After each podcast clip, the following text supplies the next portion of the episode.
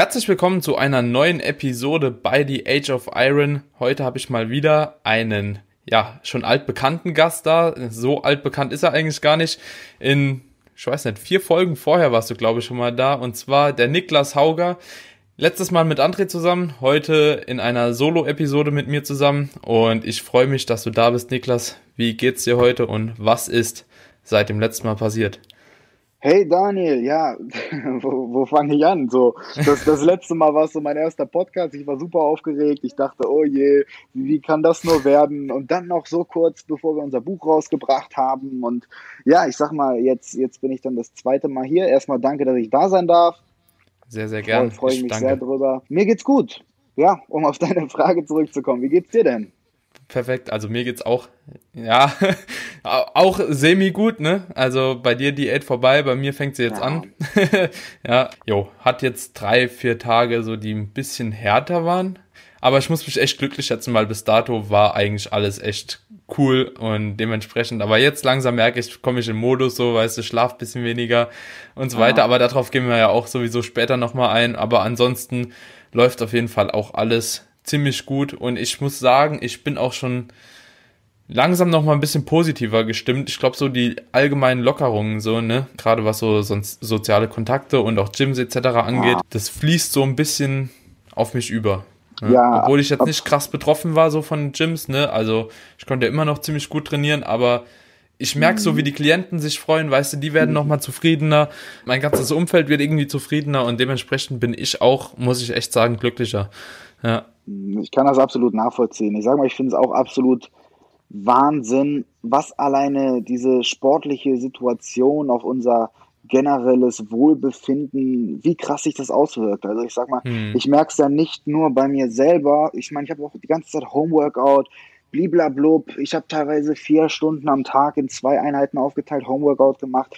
Es hat mir aber einfach keinen Spaß gemacht und es hat mich irgendwo auch einfach bedrückt. Und seitdem die Gyms jetzt hier in Nordrhein-Westfalen wieder aufhaben, boah, ich bin ehrlich zu dir, das ist echt ein krasses Gefühl. Und das ist nicht nur mhm. bei mir jetzt selber so, weil ich das liebe, sondern ich gehe ins Gym und alle sind dankbar und alle lachen und alle sind irgendwie glücklich. Es ist ein ganz anderes Feeling, als es vorher war. Und daran sieht ja. man halt einfach auch so, wie wichtig das für uns Menschen ist. Ne? Mhm. Wie wichtig einfach ja. diese Interaktion ist und auch diese Liebe, die wir irgendwie miteinander austauschen können, wie beispielsweise bei Festivals, die weggefallen sind, irgendwelchen mhm. Events in der Richtung. Ich war jetzt auf einem Event, es da dürfen ja keine Outdoor-Festivals stattfinden. Ich war dann auf, halt auf einem Event, mhm. wo wir halt so in so einem Autokino saßen und vorne der DJ aufgelegt hat über so ein Autoradio mit mhm. Feuerwerk und so. Und du saßt dann da so im Auto und letztes Jahr war es noch so normal, dass du so einer Menschenmasse, mhm. oberkörperfrei, bei geilem Wetter, das ist der Lifestyle, mhm. weißt du, das ist einfach, ja. einfach geil. Und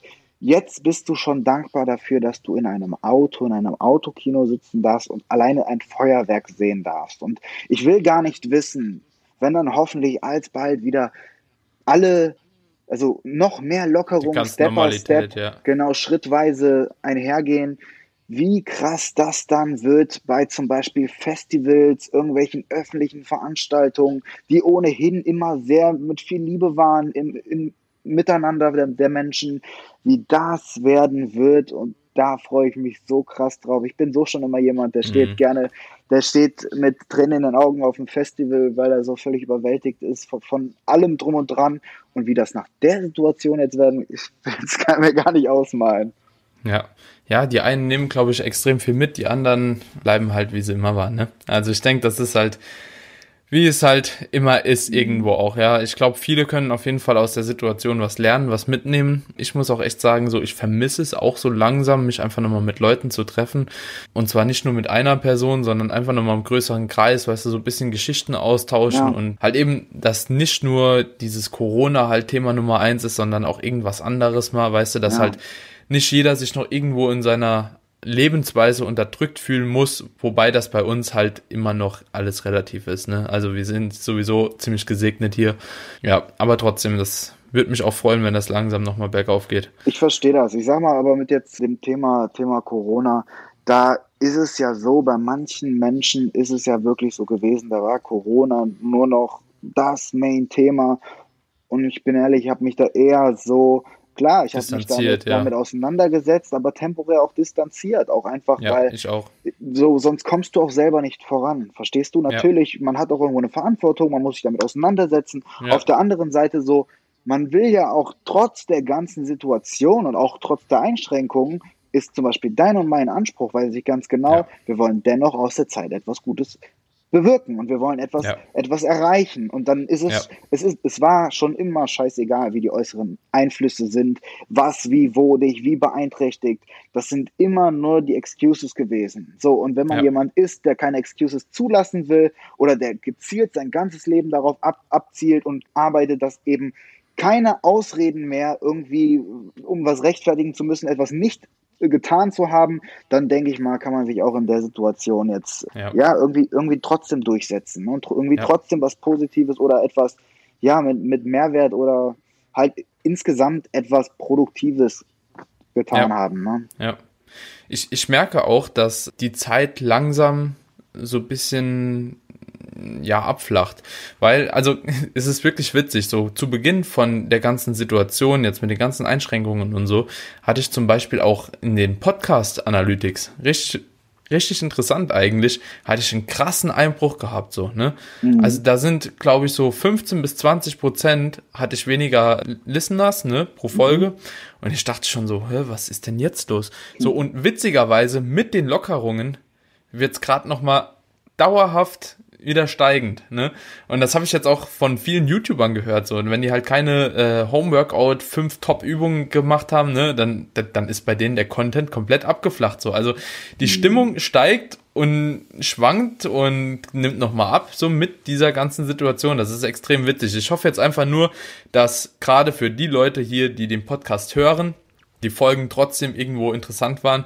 Und vor allem jetzt sind wir also ich ab Mittwoch, ne, dass ich nochmal trainieren gehen kann, du mhm. jetzt schon in NRW, erstmal gut bedient, dass die Studios nochmal aufmachen und der Rest ist, glaube ich, für jeden, der den Podcast hier hört, abgesehen von familiären Situationen und Arbeit, das Wichtigste erstmal primär, ne? Also ja. für uns müssen die Studios aufmachen. So, das ist einfach Fakt, sonst wird man den Podcast e-, eben nicht hören. So, die Age of Iron handelt ja wirklich einfach nur von Kraftsport. So, da, mhm. da geht's ja einfach drum. Und ich hoffe jetzt, dass Bayern sich auch irgendwie in Arsch beißt, so, weißt du, mal ein bisschen schneller macht und die anderen Bundesländer auch, so dass wir alle nochmal auf einem Level sind. Und mhm. ich denke, dann wird's in unserer Nische schon wieder sehr, sehr bunt. Ja.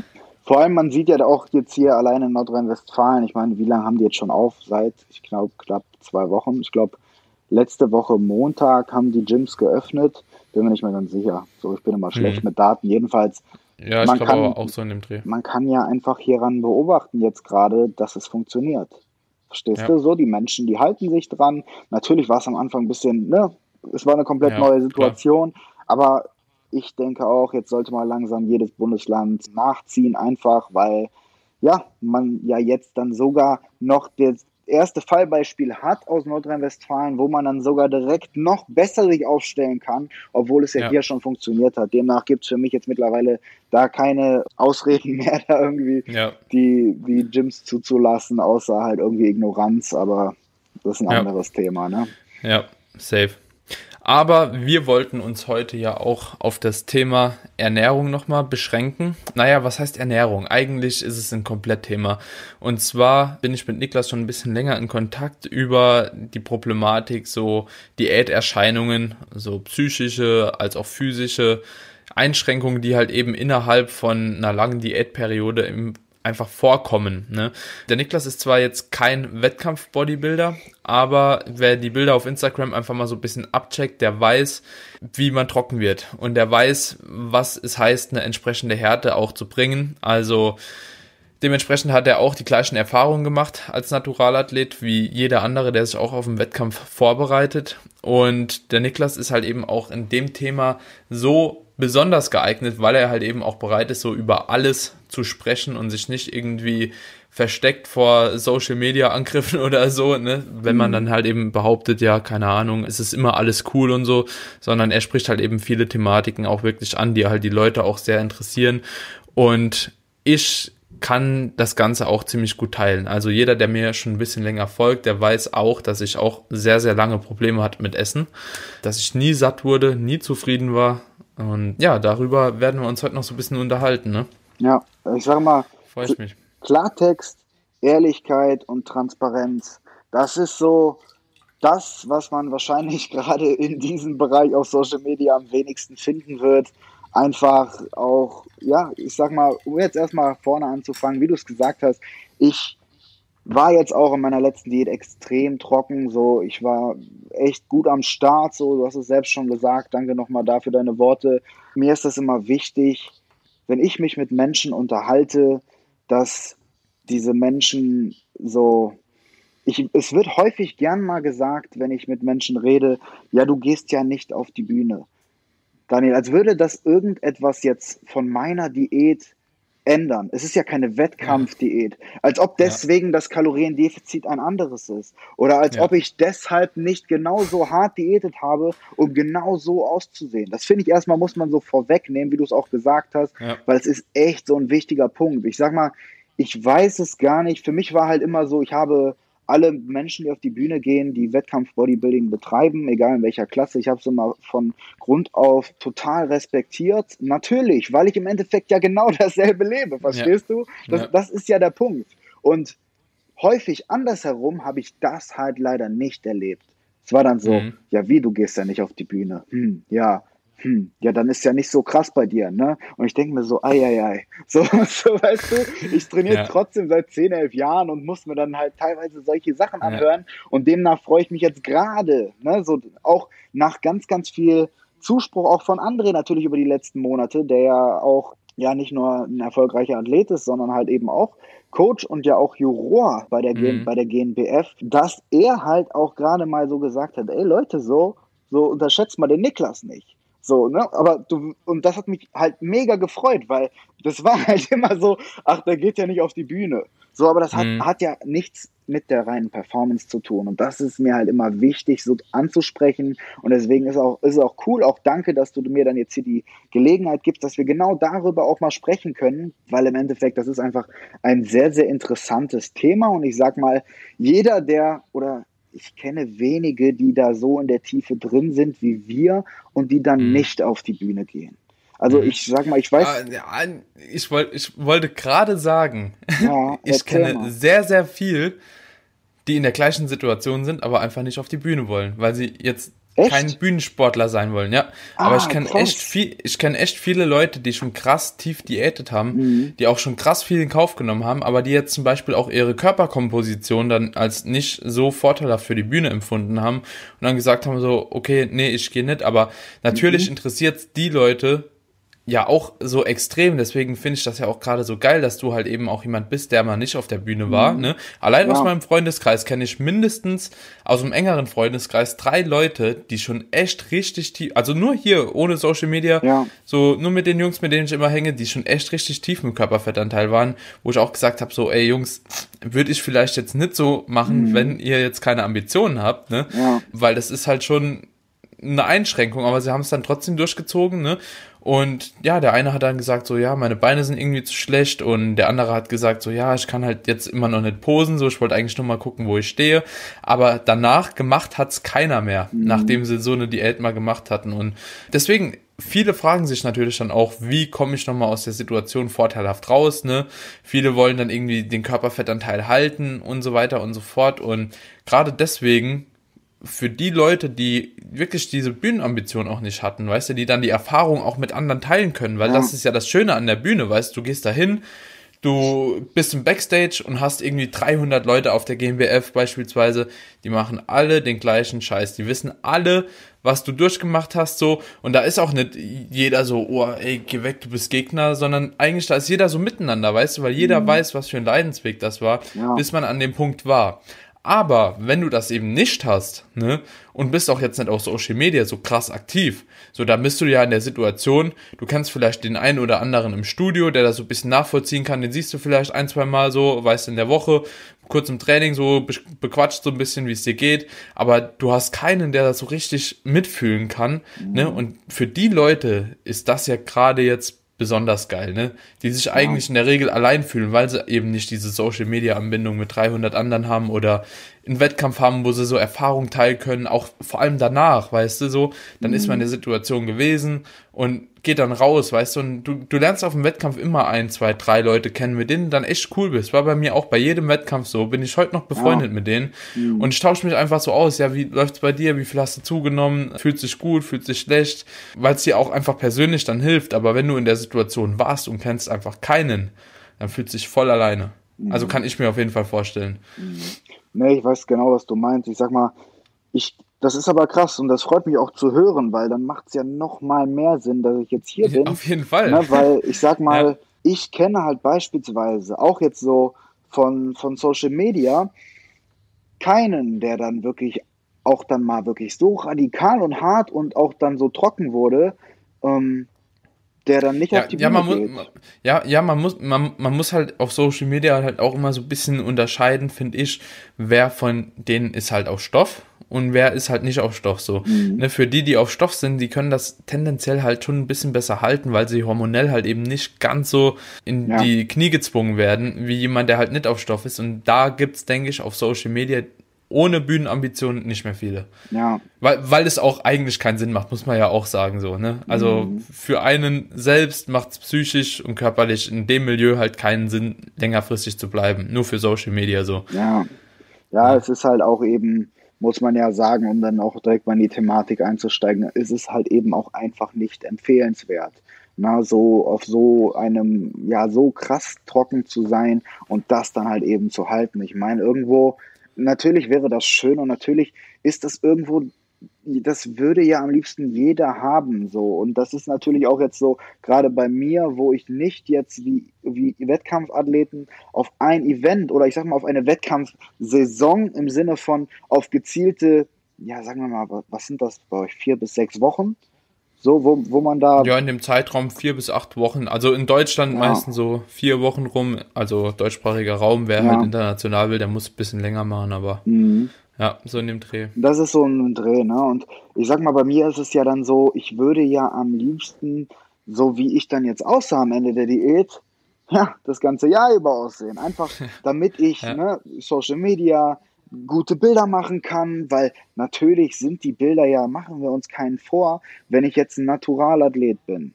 Und hm. da sieht man nun mal mit 10 bis 15 Prozent Körperfett komplett anders aus, als wenn ich unter 10% bin. Na, das, ja. das ist auch genau diese Erscheinung. Boah, Niklas, was ist denn mit dir passiert? So machst vier Monate Diät, kommst von deinen 14% Körperfett, kommst du halt auf unter 10 und alle denken, Junge, was geht auf einmal bei dem ab? Und das ist ja genau mhm. dieses, dieses Ding, finde ich, oder, oder meiner Empfindung nach, gerade bei so Naturalleuten, die, da willst du ja eher auch so krass aussehen und auch für mhm. Bilder, mhm. so du fühlst dich ja dann erst so richtig wohl, wenn du eigentlich dich in einem Bereich bewegst, den du halt eben nicht halten kannst. Und da, das mhm. ist ja genau diese spannende Frage. Okay, wie gehe ich jetzt damit um? Na, so mhm. Thema, Thema irgendwie Sweet Spot zu finden, habe ich dann jetzt da irgendwo, wo ist der dann von meinem Körperfettanteil, mein Sweet Spot? Also wie weit kann ich runter diäten, ohne dass dann irgendwelche Begleiterscheinungen einhergehen und die mich dann mhm. irgendwie maßregeln und die dann auch irgendwo krasser werden. Wie, wie kriege ich es hin, dass ich vielleicht auch irgendwo mich dann einpendel und dann merke so, okay, jetzt bis hierhin ist jetzt, ist ja. jetzt so der Punkt und weiter darf ich nicht runtergehen, sonst fängt es an mit den Begleiterscheinungen und das kann ich jetzt so halten, aber sind wir mal ehrlich, ja. wie krass, wie sensibel, wie penibel muss man seinen Körper dafür kennen. Ich nach zehn Jahren kann es nicht zum Beispiel, dass ich jetzt von, von sagen wir mal 14 Prozent Körperfett runter diete mit dem Ziel, dass ich genau da aufhöre, wo, mhm. wo meine Begleiterscheinungen anfangen würden. Weil das ist ja so ein ja. schleichender Prozess. Ich weiß ja. nicht, was da deine Meinung zu ist, aber ich finde, das, das, ist halt Königsdisziplin, wirklich da mhm. diesen Sweet Spot zu finden, wo du dann wirklich schon nah an dieser Grenze performst, wo dann halt eben die Begleiterscheinungen kommen, ohne dass sie aber kommen. Ne? Ja. Ja, das ist aber ein sau, sau interessantes Thema und ich denke, das ist halt bei jedem auch sehr individuell. Ich habe mich da schon öfter mit dem Janis Kara drüber unterhalten. Ich weiß nicht, ob du den kennst. Und der Janis, der ist halt zum Beispiel so ein Typ, weißt du, der hat 10% KFA und ist dauerhaft satt, ne? So, mhm. der, der fühlt sich da einfach wohl. So, der ist jetzt letztes Jahr, sag mal, auf 15% hochgegangen, ja und hat gesagt so, ey, ich habe mein Essen nicht mehr reinbekommen, ich bin einfach nur noch müde jeden Tag, ich fühle mich nicht wohl. Mhm. So, es mhm. macht einfach keinen Spaß für mich in diesem KFA zu sein, ne? Mhm. Und bei mir lustigerweise ist es halt im Gegenzug so, bei 15% fängt es bei mir erst an, wo ich mich langsam wohlfühle.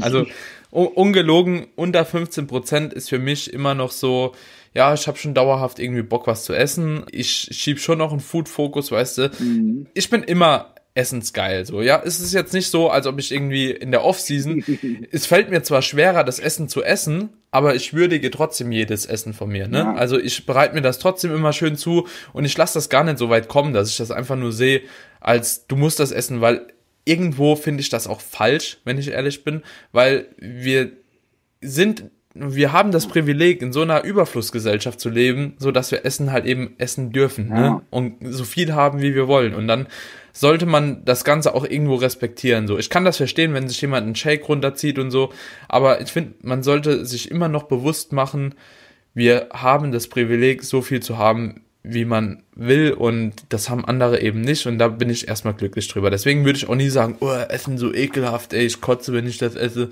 Nee, ja. ich esse das dann halt, weil ich einfach die Entscheidung getroffen habe, ich will weiter aufbauen oder ich will im mhm. Überschuss bleiben und dann esse ich das halt. Aber ich will nie rumheulen, dass ich irgendwie vom Essen kotze, dass ich keinen Bock mehr habe zu essen oder ja. nö, ich bin cool damit so dann. Ja, ne? Finde ich absolut eine super Einstellung, weil das ist echt so ein Thema, damit habe ich mich auch jetzt nicht nur, sag wie du jetzt im Aufbau, wo, gerade, wo du gerade, gerade davon erzählt hast, mit beschäftigt, sondern ich habe mich auch ganz gezielt damit in der Diät beschäftigt.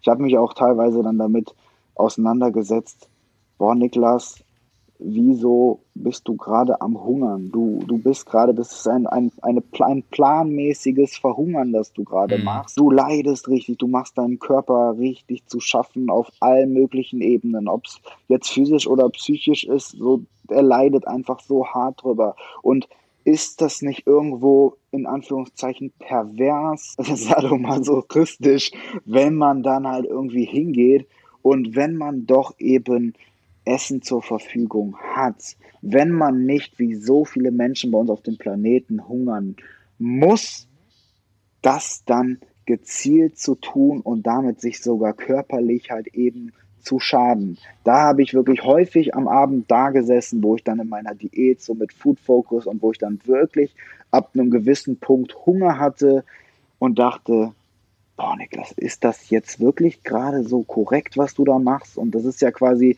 deswegen, das wollte ich gerade sagen, weil es gibt es ja auf beiden Seiten. Ne? Mhm.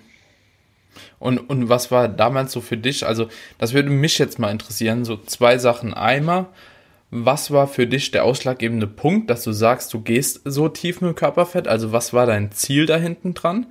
Und das zweite ist, als du dann so tief warst und eben auch die Zustimmung vom André hattest, so, ey, das sieht richtig gut aus.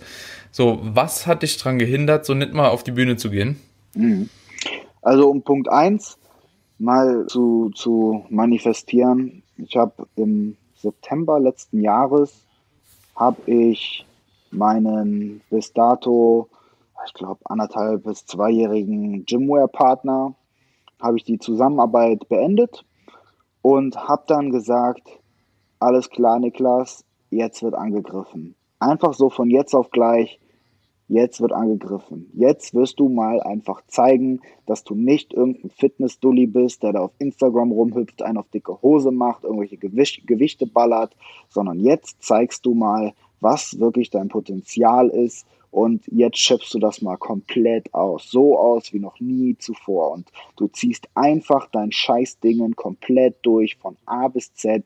Scheißegal, ob du nicht auf die Bühne gehst und eigentlich gerade der Winter vor der Tür steht, denn wenn ich im September anfange, so Oktober, mhm. November, im Dezember hatte ich meine Bestform, Dezember, Januar, Februar Ne, so, was willst du da? So, also keine Ahnung, ich habe jetzt gerade noch ein Bild hochgeladen gestern, wo ich mich so drüber lustig gemacht habe, wie ich halt einfach so bei 0 Grad oberkörperfrei mit unter 10% Körperfett auf irgendwelchen verlassenen Bahnschienen stehe. Verstehst du? So, mhm.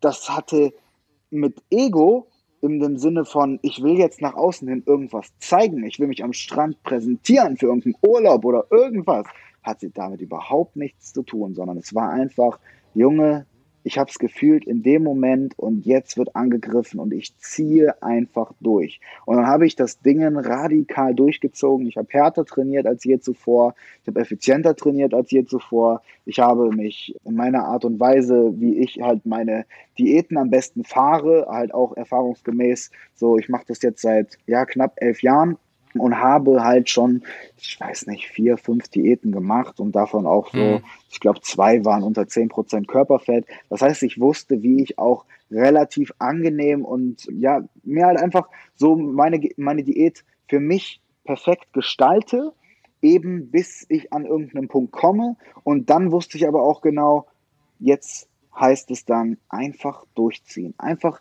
Arschbacken zusammenbeißen, weil ich sag mal, ich glaube, wir sind uns ganz einig darüber, wenn man dann eine längere Zeit lang in der Offseason war, im Aufbau war, dann kommt man, wenn man weiß, wie es geht und Erfahrung damit hat, relativ mega easy eigentlich auf 10% Körperfett. Damit hatte ich jetzt echt noch nie ein Problem, so dann wirklich auf 10% Körperfett runterzukommen. Und das war dann auch nie so, dass mir das dann mega die Begleiterscheinung gegeben hat. Natürlich hat man es schon gemerkt irgendwo, aber eigentlich geht der Spaß da erst los, der negative Spaß so.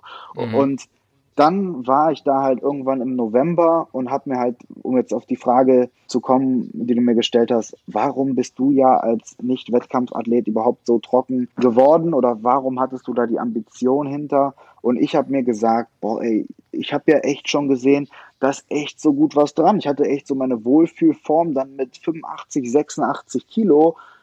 Muss aber auch an dieser Stelle sagen, dass André mir gesagt hat, André war so der erste Mensch so in meinem Leben, weil ich mich ja nicht mit Wettkampfathleten umgeben habe. Und das habe ich eben gemeint. Das ist No? Viele machen es halt nicht, ne? Ja, ich sag mal, das hatte nichts damit zu tun, irgendwie, ich sag mal, man hätte sich sicherlich auch so verstanden, ne? Auch ja. mit, aber, aber ja, ja, es hat sich halt, es ist, ja, wobei man sagen muss, so, einer meiner besten Freunde, auch aus Kindheitsalter, der ist auch IFBB Men's Physik Europameister geworden und da habe ich auch schon die ganze Zeit temporär mit ihm halt damals schon in meiner Heimatstadt Leverkusen trainiert. Das stimmt so halt auch wiederum nicht. Jedenfalls, mhm. was eigentlich der Punkt ist, ist, dass André mir halt gesagt hat, boah Niklas, ja, wo alle schon gesagt haben, boah, du heftig und boah, und ich komme so zum André und ich zeig so meine Form und der nüchtert mich so. Und ich denke erstmal, im ersten Moment denkst du, du Drecksack, sag mir doch, dass ich geil aussehe. Weißt du, halt, ja, halt irgendwie, irgendwie, so überdramatisiert natürlich. Ne? Ich brauche natürlich, es geht mir natürlich nicht um den Ego-Zuspruch, aber ich war ja. halt einfach so geschockt, dass, dass der halt einfach so mega nüchtern war. Und dann dachte ich so, na klar ist der nüchtern. Der sieht andauernd Leute unter 10% Körperfett, die halt auf der Bühne stehen, die halt Streifen im Arsch haben, so, mein Gott, ich hatte noch nicht mal Streifen im Oberschenkel. Weißt du, wie ich meine? So, was soll er mir denn sagen? Ja. Der war einfach nur real zu mir. Ja. Und dann habe ich so gedacht, ja, nice, geil, danke, dass du meinen Horizont erweiterst. So, so, so fuck off, dann gebe ich jetzt halt mal Gas, bis du sagst, ich bin krass. So, weißt du? Ja, und ja. habe halt tatsächlich in dem Moment gar nicht groß drüber nachgedacht. So nach dem Motto, oh ja, was kommt dann an Begleiterscheinungen, wenn ich dann jetzt noch pro Prozent Körperfett oder pro Kilo das noch weggeht, was habe ich dann an Begleiterscheinungen? Ich bin ehrlich zu dir, habe ich überhaupt nicht drüber nachgedacht, auch wenn das irgendwo klar war, auch für mich, dass dann was kommen wird, sondern für mhm. mich galt einfach in der Situation, ich habe auch mit André in der Zeit mega geile Bilder gemacht. Wir, wir wurden als Team immer besser, hat sich richtig geil eingespielt. Wir haben angefangen, das Buch zu schreiben. Es, es hat einfach so gegrindet und dann hat André auch noch irgendwann seine Diät angefangen und dann war ich einfach echt nicht in dem mentalen Zustand zu sagen, ich höre jetzt auf, weil es gab für mich da keinen Grund irgendwie aufzuhören, sondern. Ja. ich habe mich da natürlich, irgendwann verliert man die Objektivität egal wie sehr man die behalten möchte. Aber ich habe mich dann natürlich da so ein bisschen reingesteigert und dann war es halt, dann bin ich halt äh, unter die 85 Kilo Grenze, wo ich mit 92 Kilo angefangen habe, die Diät, auf 1,82 und bin dann halt unter die 85 Kilo Grenze und bin dann tatsächlich am Ende auf 82 Kilo gewesen. So, und mhm. diese 82 Kilo halt dann wirklich echt ordentlich trocken. Also ich sag mal, ich hatte natürlich keine Streifen im Arsch. Ich bin. Also ja, du hast ja eben schon gesagt, mit so 10 Prozent die du hattest, ne? Oder unter 10%, das hört sich immer noch so süß an. Also das war schon irgendwas so zwischen 7 und 8% womöglich, ne? Einfach wenn ich jetzt das anhand von den Bildern beurteile. Also es war schon Richtung Bühnenhärte, ne? So, also Men's Physik hättest du safe so starten können schon. Ja, ich sag mal, mir ist halt Ohne immer Probleme. wichtig, das sind halt immer real. Also Leute sind halt immer. Ja, ja, aber ich, immer ich, ich weiß, aber du bist so, so, so, so vorsichtig. Also ich wäre auch so, ne, weil man halt eben gerade dann auch oft gehatet wird, ja, der dies, das, oder Dexter-Scan gemacht oder nicht, ja, ne, genau. gemessen, so. Ja, ja. Ja, aber so ungefähr in dem Bereich warst du halt ja, so, ne? Ich würde auch sagen 7, 8 Da ist schon hart das ist schon, also das war. Unter 10, unter 10 wird es halt für die meisten einfach hart. Genau. Muss man einfach sagen ich, so. Unter 10 ist es eklig. Wie du es eben gesagt hast, bei mir ist es tatsächlich schon unter 12. Also ich ja. bin jemand, ich esse ja. nicht nur, dass ich mega gerne esse, egal ob Aufbau, Diät, ich zelebriere jede fucking Haferflocke on my plate, so wirklich, ich, die, die ist einfach so, weißt du, das ist einfach, ja, das ja. ist einfach Leben und auf der Seite finde ich es dann wiederum sehr, sehr schön, so Bodybuilding und diesen, diesen ästhetischen Anspruch an den Körper zu haben und sich darauf so sen zu sensibilisieren, in diesem gesunden Maße zumindest, weil das ist dann wiederum, was wir echt cool machen oder was ich an diesem, an diesem Lifestyle auch echt geil finde, weil das ist diese Wertschätzung auch für mhm. das Essen. Ne? Nicht nur, es gibt ja nicht immer nur das Ultra Low, wo man dann schon ja. hinterfragt, so, warum esse ich nicht und warum ja, mache ich ja, planmäßig verhungern und dieses, warum stopfe ich jetzt so viel rein, ich kann doch eigentlich nicht mehr, sondern es gibt ja auch das Mittelmaß und da muss man sagen, ist es einfach echt geil, dass alle, die diesen Lifestyle leben, wirklich diese Food Appreciation, diese Wertschätzung, Lebensmittel, Essen gegenüber so krass, krass leben, weil mhm. natürlich ist es häufig ein schmaler Grad nach oben und unten, aber muss man sagen, die Alltagsleute, die da draußen sind, die einfach teilweise vergessen zu essen, die teilweise einfach so zwischendurch sich irgendwas reinpfeifen, ohne überhaupt, die wissen nicht mal, was, was Fett, was Makronährstoffe sind, die haben keine Ahnung von nichts und das finde ja. ich dann wiederum genau so unverantwortlich ja. und das finde ich halt einfach, ne, wo wir eben beim ja. Thema waren, finde ich halt eben auch nicht in Ordnung und ja, wo, wo du gesagt hast, jetzt hier mit den 10 Prozent, sag mal 10, mir ist klar, dass ich da auch, egal wer das irgendwie hätte haten wollen, dass ich definitiv unter 10 Prozent war. So André und ich haben halt ja. auch gesagt, 7, 8 Prozent echte ja. sind es wirklich. Ich finde immer so, es ist auch immer, warum muss man sich immer mit so einem, mit einem, mit einer Prozentanzahl in ein, also warum eine Zahl, weißt du, ja. wie ich meine? Und warum so, du weißt ja im Endeffekt, wie wir eben gesagt haben, wenn es kein Dexter-Scan ist, ist es ohnehin schwer überhaupt zu sagen, was ist das echt, ist es nicht echt. Manche sagen einfach, boah, ich war unter 10 Prozent und boah, und die waren dann vielleicht bei 13, weißt du so. Ja. Und ja, warum misst man sich daran? Zeig einfach ein scheiß Bild. So, stell dich halt irgendwo hin. So, man, du siehst halt, du siehst halt, wenn du oder ich ein Bild von jemandem sehen, wir sehen auf Anhieb, hat der gelitten in seiner Diät oder war das Komfort? Ja. Na, ja. das, das ist halt einfach der Punkt. Und ich denke, da sollte man sich auch nicht zu sehr auf so eine Zahl von Körperfett irgendwie fokussieren, weil natürlich ist es ein schöner Richtwert, aber es ist auch ein schwieriger Richtwert, weil der halt immer so, wie gesagt, man weiß es nicht, ne? So, es ja, ist alles viel zu ungenau eigentlich. Ja. Es ist wie mit diesen Kalorien-Tracken von irgendwelchen Aktivitätenuhren, also nicht von hm. jetzt, jetzt ja, Essen tracken, sondern wie viel Verbrauch getrackt wird. Es ist alles ein schöner Richtwert. Alles so, so, aber so korrekt ist es ja alles nicht. Ne? So, und demnach finde ich, sollte man da einfach, ja, wie wir es jetzt hier heute machen, danach gehen, einfach mal so zu, drüber zu sprechen. Okay, schau mal, das war jetzt mein Bild, so sah ich jetzt am Ende aus und so ging es mir dann am Ende. Mhm. Ne? Um vielleicht auch mal auf das Thema äh, äh ja. sprechen zu kommen. Aber weißt du, was ich gerade noch so, wo, wo, du eben bei dem Thema warst mit Essen, Wertschätzung und so weiter und so fort, oder wo ich das eben angesprochen hatte. Ich muss sagen, ich bin lieber der Typ, der etwas mehr Hunger hat, wie der Typ, der keinen Hunger hat. Ich habe jetzt beide Extreme erlebt in der Offseason das erste Mal in meinem ganzen Leben, dass ich wirklich jeden Abend komplett satt war, ja. Mhm. Und ich habe meine Kalorien trotzdem reinbekommen, das war kein Problem. Also habe ich einfach mehr über den Tag gegessen und so weiter, hier und da mal ein bisschen was gesnackt. Also kann ich immer noch nicht verstehen, wie man die Kalorien nicht reinbekommt. Ähm, außer man ist irgendwo bei 5K oder so mhm. und versucht das relativ clean zu machen. Aber ich bin lieber der Typ, der ein bisschen Hunger hat, wie der Typ, der keinen Hunger hat, weil ich finde, das hat auch seine guten Seiten. Irgendwo sozial, ne? Also gerade wenn man Essen wertschätzt, so, es ist ja auch was Schönes, so weißt du, du nimmst ein paar Leute, 53, gehst draußen 30. irgendwo essen und so weiter und so fort. Und ja, ich feiere halt einfach Essen, ne? Und ich zelebriere das auch irgendwo. Und es ist für mich einfach so zum Beispiel abends ein guter Abschluss oder eine gute Pause, weißt du, wo ich mich drauf freue. Und das habe ich lieber wie andersrum. Auf jeden Fall hatte ich gesagt, dass ich es eben extrem schätze, so Ernährung allgemein, ne? Weil es einfach auch mit sehr vielen sozialen Kontakten verbunden ist. Weißt du, so du triffst dich zum Essen und das ist einfach für mich auch so der Ausgleich irgendwo zu anderen Konsummitteln, sage ich mal, ne? Essen halt ist ja auch irgendwo ein Suchtmittel, mhm. weißt du, so mit dem ganzen Zucker, ja. Fett und so weiter.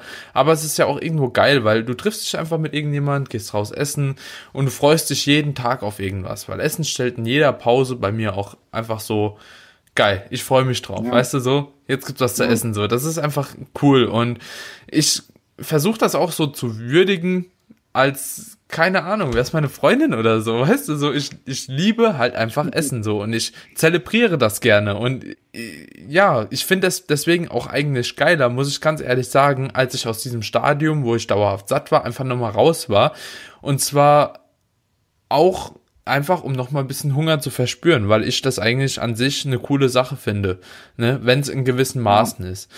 Und das Problem bei so einer Diät, bei so einer krassen Diät ist halt, dass du ganz schnell dieses gesunde Maß verlierst, ne, wo du kein angenehmen Hunger mehr hast, sondern oder ke keine Gelüste, sage ich mal, verspürst, ne? Ke kein Bock zu essen, sondern du hast richtig Hunger. Mhm. Ja, das ist ja irgendwann einfach nur noch Hunger und du merkst halt eben auch, was mit deinem Kreislauf passiert und so weiter und so fort. Und also bei mir ist es zumindest immer so, wenn ich diäte, ich habe ja geregelte Mahlzeiten eigentlich so. Ich fahre damit eigentlich immer ganz gut, so dreimal am Tag essen so und ich weiß, wann es was gibt. So, ich habe jeden Tag mein gleiches Pre-Workout, ich habe jeden Tag eigentlich mein gleiches Post-Workout und abends mhm. mache ich einfach das, worauf ich irgendwie Bock habe und was mir an dem Tag so auch in den Makros eben passt. Ne? Ja. Und immer sei denn, ich bin im Training, da ist es oftmals ein bisschen besser so vom Kreislauf, aber immer wenn ich zu lange nichts esse, ähm, so eine Stunde vorher quäle ich mich immer noch durch, merke ich, oh, mein Kreislauf scheißt gerade komplett rein. Mhm. Also so original richtig. Zum Beispiel morgens faste ich immer, mache ich auch jetzt schon äh, beziehungsweise mache ich auch im Aufbau immer so die ersten zwei, drei Stunden faste ich immer. Einfach weil es mir vom Wohlbefinden her damit besser geht, nicht weil ich darin irgendwie einen krassen Vorteil sehe, aber ich will nicht direkt aufstehen und mir direkt was reinhauen, sondern ich arbeite erstmal, trinke einen Kaffee dabei, finde ich auch voll geil und da drückt er auch ein bisschen Hunger. Und da komme ich einfach so in mein Flow rein. Wenn ich merke, so, okay, so langsam, ja, kommst du raus, ne, so hast die erste Schicht so abgeleistet, so dann freue ich mich auch jetzt hast du dir so dein Essen verdient auf die Art, ne? Mhm. Weil ich das auch immer irgendwo als Belohnung sehe. Und ich merke dann gerade in der Diät jetzt, also im Aufbau hat sich das länger ziehen können ohne Probleme, aber in der Diät habe ich das Gefühl, dass morgens dann auch mein Kreislauf irgendwann anfängt reinzukacken. So mir wird kalt, weil es ganze Extremitäten werden kalt. Mhm. Ich sitze hier im Sommer bei 27 Grad, sitze ich mit Jacke da in der Küche und jeder andere läuft mit kurzer Hose und T-Shirt halt hier rum. Mhm. Und ja, merke auch einfach so, wie mir so unwohl wird und so schwummrig. Und das hatte ich auch zu oder in den letzten Diäten immer wieder, dieses Phänomen. Ne? Mhm. Dass einfach umso tiefer du mit dem Körperfettanteil kommst, umso ekelhafter ging es dir auch irgendwo. Ne? Also gerade was so Kreislauf angeht. Ja, ich sag mal, das ist ja noch ein ganz geschmeidiger Einstieg, sage ich jetzt mal, für irgendwelche Wehleiden, wenn wir jetzt einfach erstmal mit dem Thema so Frieren einsteigen. Ne? Safe. Das ist, Safe. Es ja. ist natürlich, ist es auf jeden Fall so und gerade auch dieses Kreislauf-Thema, das kann ich auch nur bestätigen und ich mache das tatsächlich auch jetzt, wenn es nicht, es klingt abgesprochen, aber ist es ja nicht, dass es mit dem Fasten bei mir sowohl in Diät als in Aufbau tatsächlich genauso ist, weil ich aber auch mhm. tatsächlich meist vormittags, mittags trainiere. Ich stehe dann morgens auf, also so war auch mein Diätablauf. Ich bin dann einfach morgens aufgestanden, ich habe so meine To-Dos abgearbeitet hab, war dann so zwei, drei Stunden wach, bin dann halt ins Training gegangen, was ja auch nochmal den Appetit gedrückt hat und mir dann halt einfach mein, mein Fenster nach hinten nochmal erweitert hat und habe dann meist um 14, 15 Uhr die erste Mahlzeit gegessen. Teilweise, so wenn dann noch Sachen dazwischen kamen, wurde es auch mal 16, 17 Uhr. Das ist natürlich an manchen Tagen mal schwerer gefallen, an manchen Tagen leichter.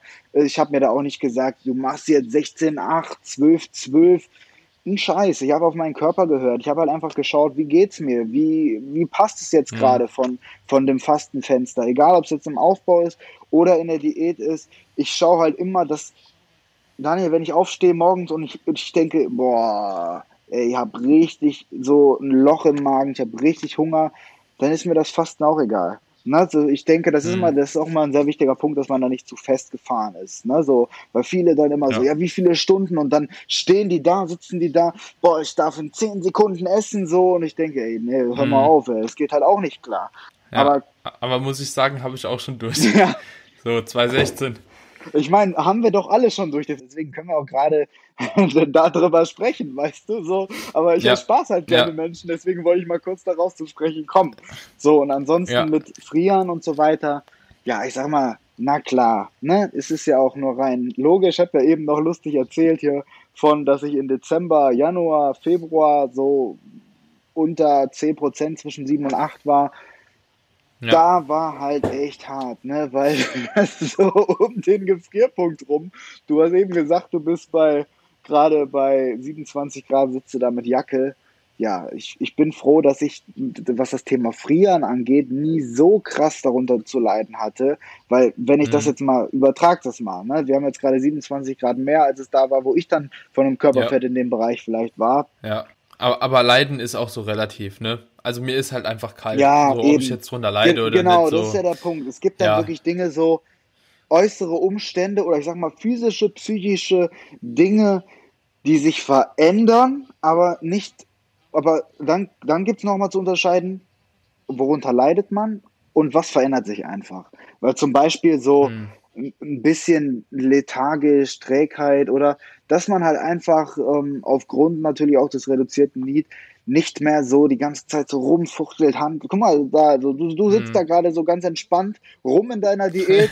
Du, du machst wirklich nur so das Nötigste, was, was geht, so mit deinen, mit deinen, mit deinen Kaumuskeln irgendwie ja. den Mund zu bewegen und ich hampel hier rum, Mann, und weißt du, so, das ist so auch, ja. der, auch der Punkt. Ne? Und das ist ja nicht nur der Punkt jetzt ja. im Sinne von gestikulieren, sondern auch im Sinne von generell reden. Ne? Irgendwann, äh, irgendwann ja, fährt alles. man das einfach ein bisschen runter, aber halt auch Thema Humor, Lachen und so weiter. Da habe ich zum Beispiel dann auch, ich meine, ey, wir haben auch beide Freundinnen und darunter leiden ja unsere Freundinnen auch, wenn man dann in der, in der Beziehung einfach dann auf einmal weniger lacht.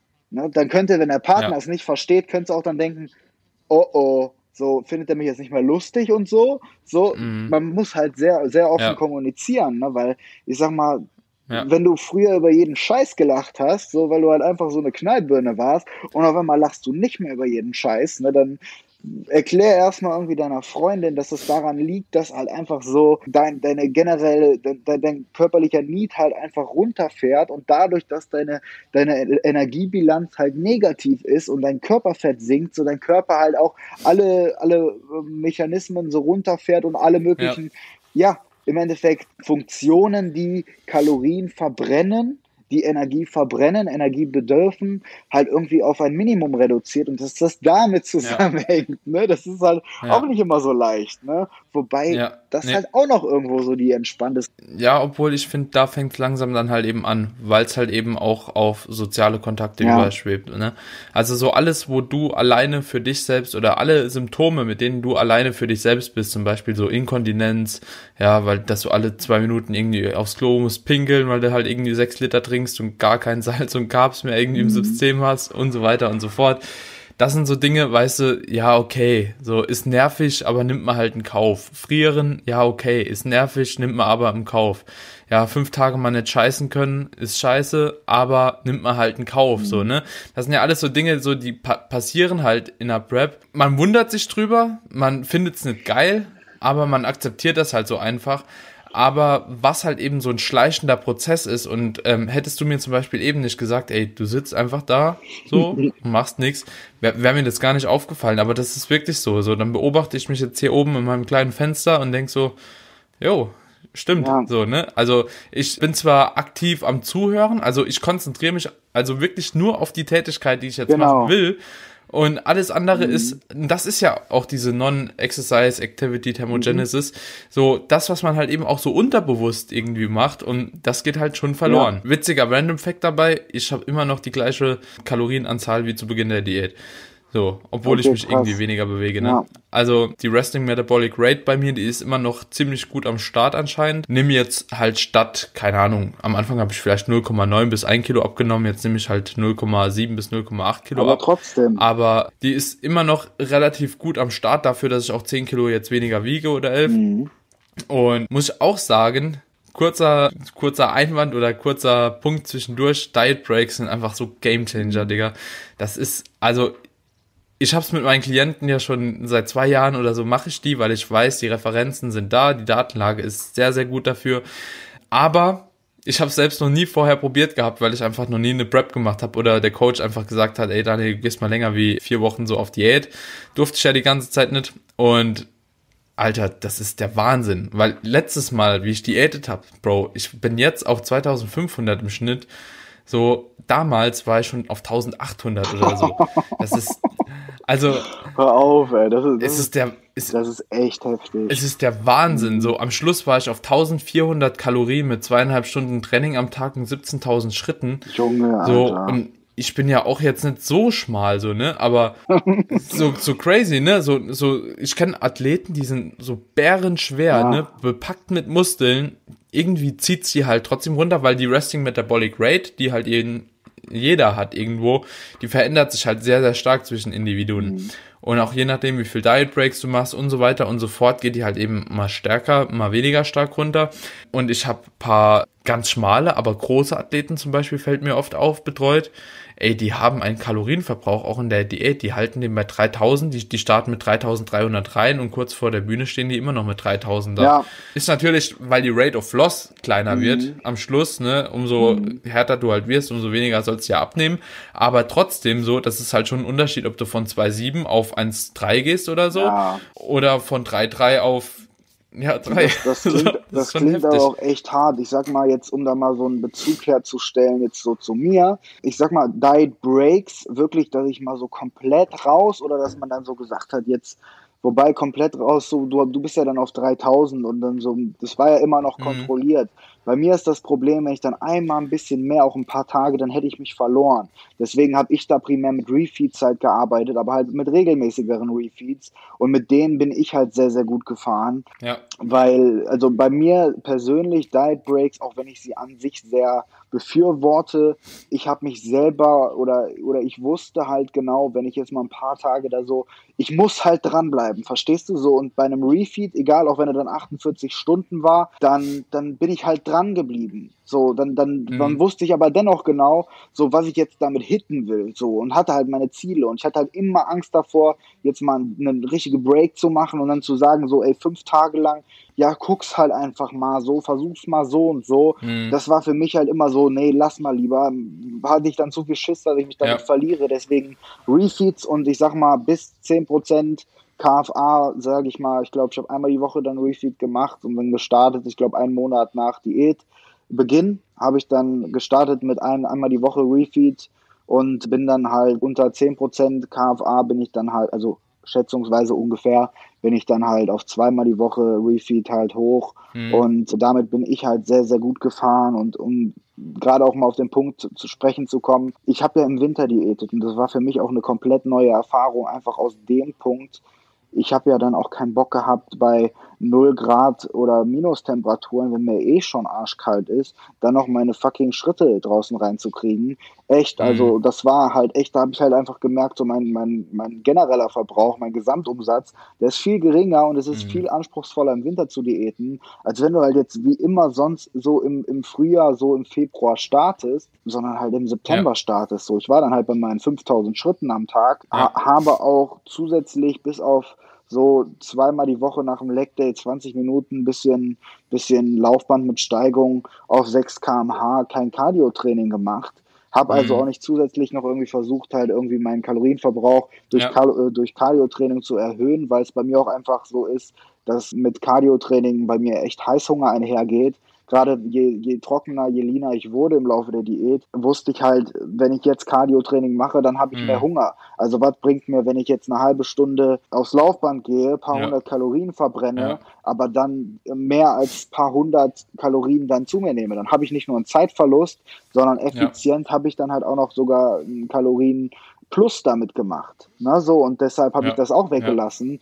Und trotz der Tatsache, dass ich halt wirklich kein Cardio-Training gemacht habe und wirklich im Schnitt meine Schritte 4.000 bis 7.000 waren am Tag, habe ich mit 2.200 bis 2.400 Kalorien am Tag über drei Monate hinweg von 92 auf 82 Kilo runter diätet. Ja, geil. Das finde ich ein super wichtiger Punkt, gerade für alle Wettkampfathleten. Also ich hake nochmal ganz kurz ein. Cardio in einer Wettkampfdiät ist natürlich von vielen noch sehr, sehr hoch angesehen. Ich bin da auch äh, eher so ein bisschen, also ich betrachte das eher so ein bisschen kontrovers. Und zwar würde ich jedem nur raten, Cardio zu implementieren, wenn er weiß, die Regeneration wird nicht maßgeblich irgendwie davon eingeschränkt, ne? Und Cardio wird euch egal wie regenerative Kapazitäten kosten. Und das ist jetzt auch egal, ob ihr euch auf Spike setzt, irgendwie eine halbe Stunde nach dem Training, oder ob ihr, keine Ahnung, von 7000 Schritten auf einmal auf 15k irgendwann hochgeht im Laufe der Diät. Also 15.000 Schritte sind auch schon anstrengend und die sind auch schon belastend, vor allem jeden fucking Tag. So, und das wird oftmals unterschätzt und deswegen sage ich eigentlich, solange es irgendwo noch möglich ist, über die Kalorien das Ganze zu kompensieren, probiert nicht zu viel Cardio zu implementieren. Ja. Irgendwann wird es nicht mehr anders gehen bei manchen, ne? Also so, wenn du halt eben gerade, wenn du dir überlegst, so Frauen, ne, die halt eben von Kalorien her nicht mehr tiefer dürfen, weil sie halt auch eine gewisse Menge an Fett, an Carbs ja. etc. brauchen, einfach um Menstruationszyklus etc. zu schützen, dann muss man halt mit Cardio arbeiten. Ja. So, leider Gottes muss man das dann machen. Aber in der Regel, solange die regenerativen Kapazitäten an erster Stelle stehen, würde ich kein Cardio implementieren, so. Und das finde ich krass, dass du das halt eben sagst, dass du mit 4.000 bis 7.000 Schritten am Tag so die Diät so gut das durchziehen konntest. Das ist der Wahnsinn, habe ich so noch nie gehört, dass es auch jetzt mittlerweile noch jemand so macht. Aber finde ich richtig geil, muss ich dir ganz ehrlich sagen, dass man sich dahingehend nicht noch zusätzlich auch irgendwo stresst. Ne? Tatsächlich ist der Punkt, ich hätte es wahrscheinlich auch nicht so gemacht, wenn ich nicht wenn es nicht draußen halt einfach Winter gewesen wäre. Verstehst du? Das war halt mhm. einfach auch die Voraussetzung und dann ist natürlich der Drive wenn eh schon der Need reduziert ist, wenn du eh schon keinen Bock hast, dich zusätzlich zu bewegen, dann auch noch diese Schritte reinzukriegen bei der Temperatur draußen, dann dachte ich, ach komm, Niklas, so versuch es über deine, über deine Ernährung halt einfach mal hinzubekommen und vielleicht dauert es dann ein bisschen länger. Fuck off, ist doch scheißegal, so, du hast doch keinen Tag X, so. Du schaust halt einfach mal, mhm. wie du mhm. runterkommst. Ja. Natürlich muss ich auf der anderen Seite sagen. Was hattest du da für ein Defizit? Mit? Das ist schwer zu sagen. Ungefähr. So runtergerechnet war ich so. Ich habe halt, wie gesagt, auch nie on point gegessen. Ich habe nie zwei, zwei mhm. oder zwei, vier dann genau gegessen, sondern ich habe mich immer dazwischen bewegt und habe dann. Ich habe aber auch eine Range. Ich habe auch zum Beispiel eine Range von 2,2 bis 2,3. Sag mal, wenn man, wenn ich dann auf 2,3 war, sag mal so, mein, mein Verbrauch war so bei 2,8. Ich habe schon so 500, 600 Kalorien Defizit dann am Tag gehabt. Mhm. Habe dann natürlich meinen Refeed Day gehabt, der dann halt so gleich null war. Das heißt, dann war so mhm. ein Tag gleich null, weil den habe ich dann so 2,8 bis, bis 2,9 mhm. gegessen. Aber so am Anfang war es auf jeden Fall auch noch so, da war mein Verbrauch um die 3000 Kalorien und am Ende dadurch, dass ich dann halt wirklich so wenig Bewegung hatte und dann natürlich auch 10 Kilo leichter war, da schätze ich, mein Verbrauch war maximal noch bei 2600, trotz zwei, zweieinhalb Stunden Training am Tag.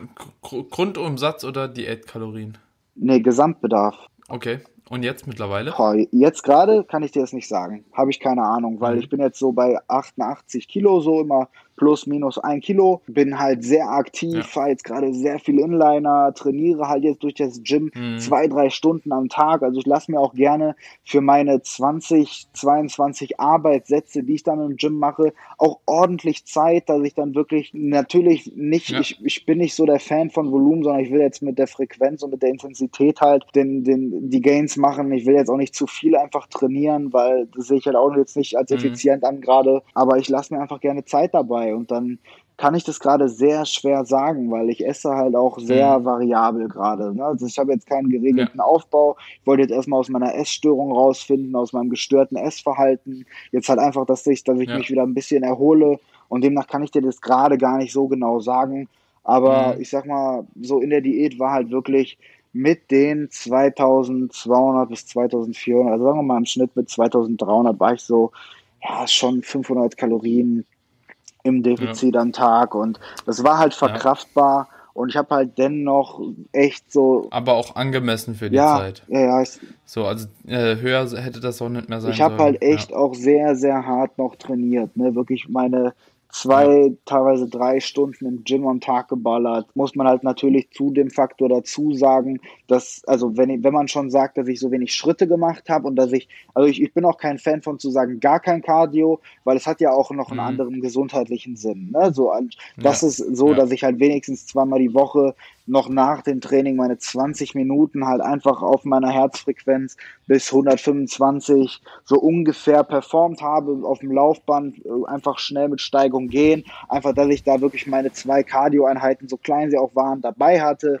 aber das war mir halt eben wichtig, dass sie dennoch dabei sind und das befürworte ich halt auch dennoch, ähm, auch anstatt, mhm. anstatt es gar nicht zu machen. Aber wie du auch gesagt hast, mir ist halt sehr wichtig zu sagen, dass man nicht immer nur Schritte, Schritte, wie ein Krampf, wie die Gestörten alle. Oh, dann darf mhm. ich mehr essen, dann darf ich mehr essen.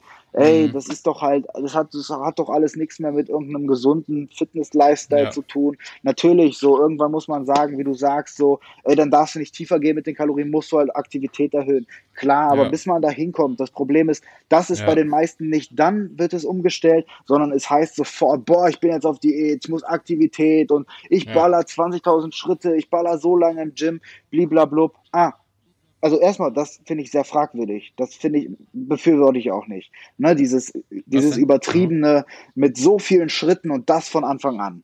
Ne, das, das ist wirklich so, ähm, das befürworte ich nicht. Aber was? Nee, also, also, also es geht, es geht ja eigentlich, also wenn man das richtig implementieren will, dann will man ja eigentlich einfach diesen Need, den man in der Diät eben weniger hat, will man direkt schon mal irgendwo kompensieren, dass man sagt, okay, man geht vielleicht ein bis 2000 Schritte am Tag ja. mehr. Nicht ja. mehr. Nee, also so wenn du halt bei 7000 warst, dann gehst du halt vielleicht so 8 bis 9. Wenn du irgendwie bei 10 warst, dann gehst du halt so 11 bis 12. Einfach nur, um direkt zu gewährleisten, dass du halt in deiner geplanten Rate of Loss, die du hast, nicht zu viel Einbußen hast, ja. ne? So, dass das auch dauerhaft hinkommt. So, und wenn man dann hingeht, irgendwie um 5000 direkt erhöht, sehe ich jetzt auch persönlich keinen Sinn ja. drin. Weil, wie du schon sagst, ich krieg auch, also persönlich Erfahrung, wenn ich mehr mich bewege, habe ich dauerhaft mehr. Ja, das ist halt das Problem, das gegenreguliert sich immer, ne? Und dann bist du dann bei ja. plus minus ja. null und hast noch Zeit verloren. Also da muss man halt immer hinterfragen, ja. ne? Ich sag mal, das war mir nur wichtig ja. mal zu sagen, weil natürlich viele das auf Social Media sehen bei irgendwelchen Leuten. Du siehst aber halt nicht dahinter, wie lange sind die jetzt schon in der Diät und dann fangen Leute an mit der Diät ja. und starten direkt wie Leute, die schon seit ja. 10, 12 Wochen auf Diät sind. So kannst du halt nicht bringen, deswegen war es mal wichtig zu sagen. Was aber halt auch wichtig zu sagen ist, wenn man halt betont, dass ich so wenig Schritte gemacht habe, dass ich halt über, überdurchschnittlich lange im Gym Kraftsport betrieben habe. Ne, so, ich sag mal, wenn jetzt jemand eine Stunde ins Gym geht, weil er jetzt meint, in einer Stunde kann er sein Training durchziehen und dann auf so wenig Schritte geht, dann müsste er wahrscheinlich auch deutlich, oder dann hätte ich das so gemacht, dann hätte ich mhm. wahrscheinlich auch nicht mehr als 2000 Kalorien essen dürfen, wenn überhaupt. Na, so, aber ich wusste ja. halt so, okay, ey, mein Training, so, da ist es warm, draußen ist es kalt, so, zieh dein Training durch, lass dir Zeit mit deinem Training, das mhm. macht Spaß, so, ich, ich genieße es, so, fühle es, so, lass dir auch genug Zeit dazwischen, zwischen den Sätzen und hassel das nicht so raus, sondern fühl es einfach, fühl dich da durch und dann war ich halt auch mal beim Leg Day zweieinhalb Stunden da. Ne? So gerade mit den 20 ja. Minuten Cardio danach waren es dann auch mal noch länger. So die kürzesten Tage waren, glaube ich, die Pull Days so mit anderthalb Stunden und dann noch danach halt noch trotzdem Bauchtraining dazu. Das heißt, das war auch tatsächlich so das Einzige, was ich an wenn man so sagen will, Cardio-Training gemacht habe, dass ich mir gerne nach mhm. meinem Training, nach meinem eigentlichen Training von so roundabout 20 Arbeitssätzen pro Push-Pull-Beineinheit, hab, bin ich halt hingegangen und habe mir meist noch so einen Bauchzirkel eingebaut. Ne? Das habe dann halt, weil gerade halt auch viele Fragen kamen so zu meiner Core-Partie, weil die halt echt gut am Start war jetzt in der Diät. Ist echt gut am Start. Danke dir. Ja, ja. da habe ich, hab ich halt einfach sehr viel mit so, mit so High-Intensity-Einheiten gearbeitet und habe mir halt so Zirkel gebaut. Das heißt, ich habe dann meine 20 Sätze, sagen wir mal 20 Sätze Push-Einheit durchgeballert und dann habe ich an dem Tag gesagt, okay, jetzt trainiere ich noch gerade Bauchmuskeln. Dann bin ich halt hingegangen, habe nicht einfach zweimal drei Sätze noch irgendwelche Übungen gemacht, stupide hinterhergeschoben wie bei meinem eigentlichen Training, sondern ich mhm. bin halt hingegangen und habe mir gesagt, okay, okay, du machst jetzt drei Übungen, machst du Toast to Bar, machst Crunches am Boden und dann noch eine dritte Übung und du machst einfach drei Durchgänge und du machst 15 Wiederholungen und du machst dann halt einfach Übung A, B, C hintereinander und dann A, B, C, A, B, C. Mhm. So, und dazwischen machst du dann eine kurze Pause, aber das heißt, dann ist ja, ja da, das ist ja dann nochmal eine andere Belastung. Mhm. Und das war für mich dann so, wo ich dann auch gemerkt habe, so, boah, das ist echt so, es hat ordentlich gebrannt. Auch so, es war eine andere, mhm. vor allem nach, nach dem eigentlichen Pumpen, nach dem eigentlichen Training von mir, bin ich. Ja, du hast dann halt eben nicht diese riesige mechanische Last, sondern ja, einfach, ja, metabolische ja, Stress, der da einfach mit Aber ich bin immer so bei meinem Training, das steigt, steigt, steigt von der Intensität mhm. und dann mhm. flacht es irgendwann ja. ab und dann bist du kaputt. Und dadurch, dass, als mhm. ich dann kaputt war, ich nochmal so einen kleinen Mini-Zirkel für Bauch, also ich habe dann immer abgewechselt, mhm. ich habe dreimal die Woche gerade Bauchmuskeln, dreimal die Woche seitliche tatsächlich gemacht. Es war dann halt immer nur mhm. so ein Mini-Zirkel von 10 bis 15 Minuten, wenn überhaupt.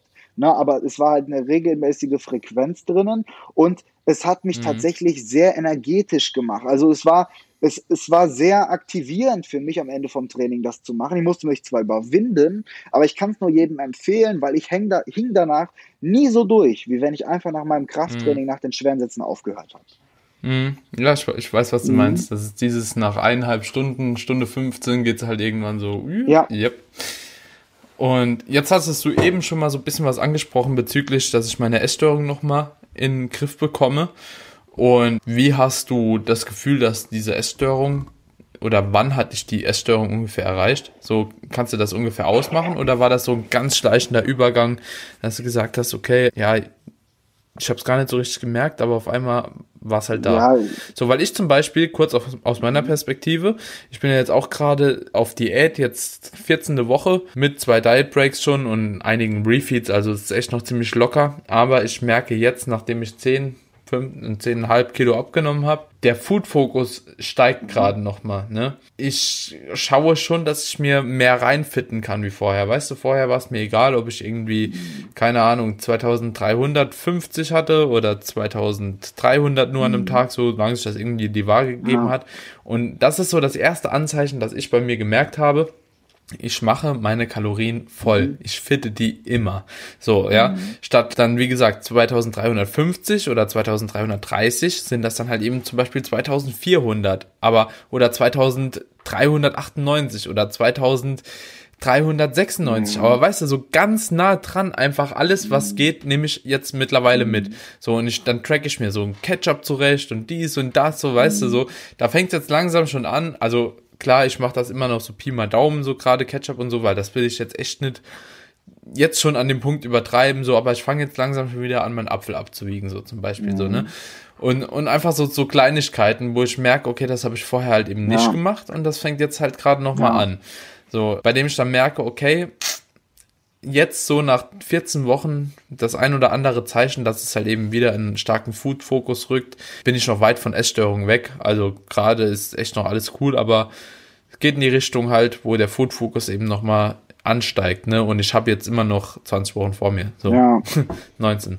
Ja, ja das, das ist halt genau der springende Punkt, den du gerade nennst. So, ich sag mal, es ist genau dieser Verlauf. Verlauf ne? Am Anfang der Diät, du bist übermotiviert, so, du sparst ein, wo geht an Kalorien, dich, dich juckt es auch nicht, wenn du mal 2200 isst, wenn du eigentlich noch 2500 darfst. Also war es bei mir dann zumindest.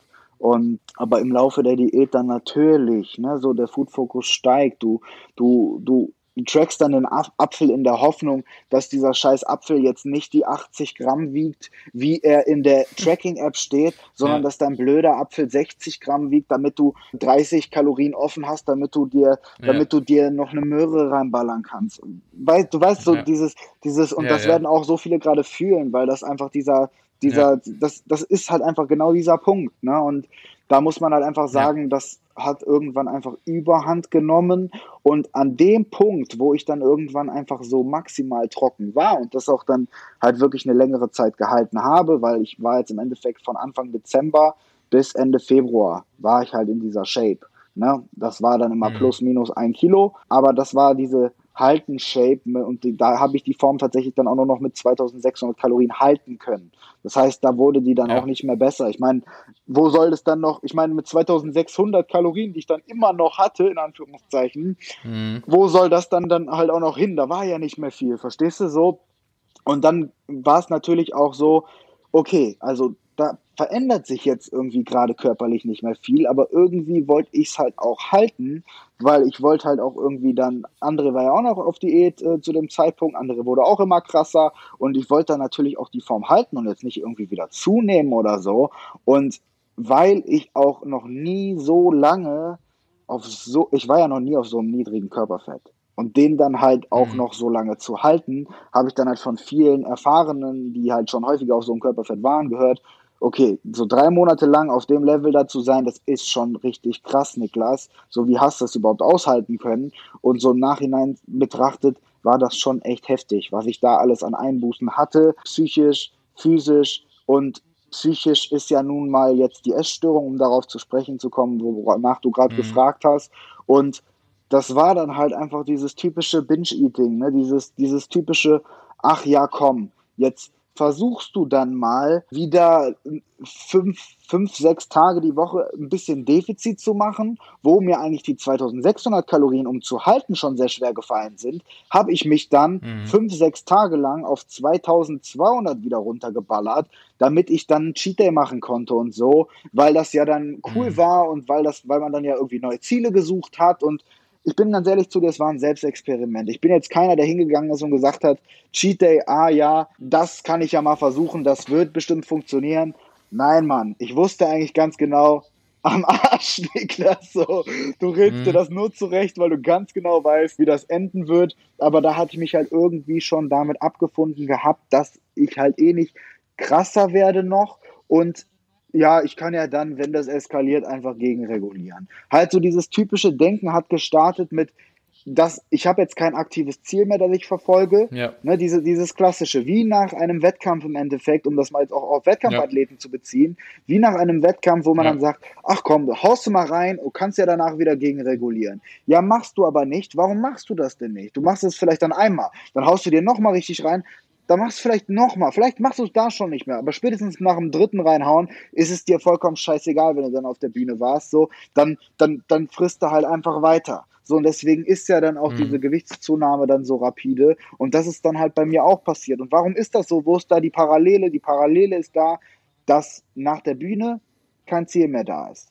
Zumindest wenn der letzte Wettkampf mhm. absolviert ist. Und bei mir ja dann auch. Ne? Ich habe mein Ziel so in Anführungszeichen erreicht gehabt. Ich habe mega viel Content rausgehauen im Laufe von drei ja. Monaten. Alles mit so wenig Körperfett. Ich habe immer noch jetzt Bilder, die habe ich von da, die habe ich nicht veröffentlicht. Die kann ich immer noch veröffentlichen. Und da wusste ich auch so, ey, ich habe es mir selber bewiesen. Ich habe da echt was Krasses auf die Beine gestellt. Ich habe mega Zuspruch bekommen. So jetzt ist doch okay. Verstehst du so? Da war halt die Parallele so. Hier kein Ziel mehr, da kein Ziel mehr. Egal, ob auf die Bühne gehen oder nicht auf die Bühne gehen. Und das ist halt dann so der mhm. Anfang vom Ende. So da geht's halt, wenn man dann nicht aufpasst, geht's einfach los. Gerade weil man sowieso in einem sehr gefährlichen hormonellen Bereich ist wo, der, wo man sich eh schon alles zurechtlegt und wo man einfach nur saugen will. Du willst einfach diese Scheißenergie überall raussaugen, am liebsten aus der Wand raussaugen, mhm. weil du einfach so danach cravest, weißt du, du hast so, du ja. hast so Bedürfnisse, ja, ja. einfach so wieder dich energetisch zu fühlen, einfach diese, diese Endorphine, die ganzen Glückshormone zu bekommen durch dieses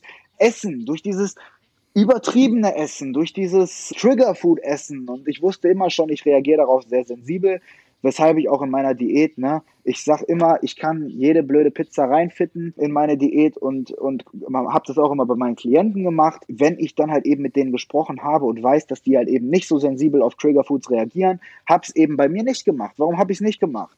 Weil du halt nicht als Coach hingehen kannst, verantwortungsvoll sagen kannst, jeder kann in der Diät Schokolade essen, jeder kann Pizza essen. Muss ehrlich sagen, finde ich maximal verwerflich, weil es eben nicht so ist. Es gibt nun mal extrem viele Menschen, die sehr, sehr sensibel auf Triggerfoods reagieren und die halt nicht mal eben eine normale Pizza essen können, und danach aufhören können, die nicht mal eben ein blödes Magnum Stieleis mit 250 Kalorien essen können und danach aufhören können, sondern die können nur dann maximal reinscheißen. Die fressen, fressen, mhm. fressen und dann gehe ich lieber hin und wenn ich dann in der Diät eine Pizza gegessen habe, habe ich dann hier aus so einem Restaurant, wo es nur Dinkelboden gibt und so, weißt du, so eine cleane mhm. Alternative dazu, hab da etwas gegessen. Ne, hab dann natürlich gesagt, ich esse in meiner Diät meine Pizza, aber eine normale Pizza so, wäre für mich kritisch gewesen. Verstehst du? So, da muss man immer sehr, sehr, mhm. sehr vorsichtig sein. Und ich würde niemals als Coach immer sagen,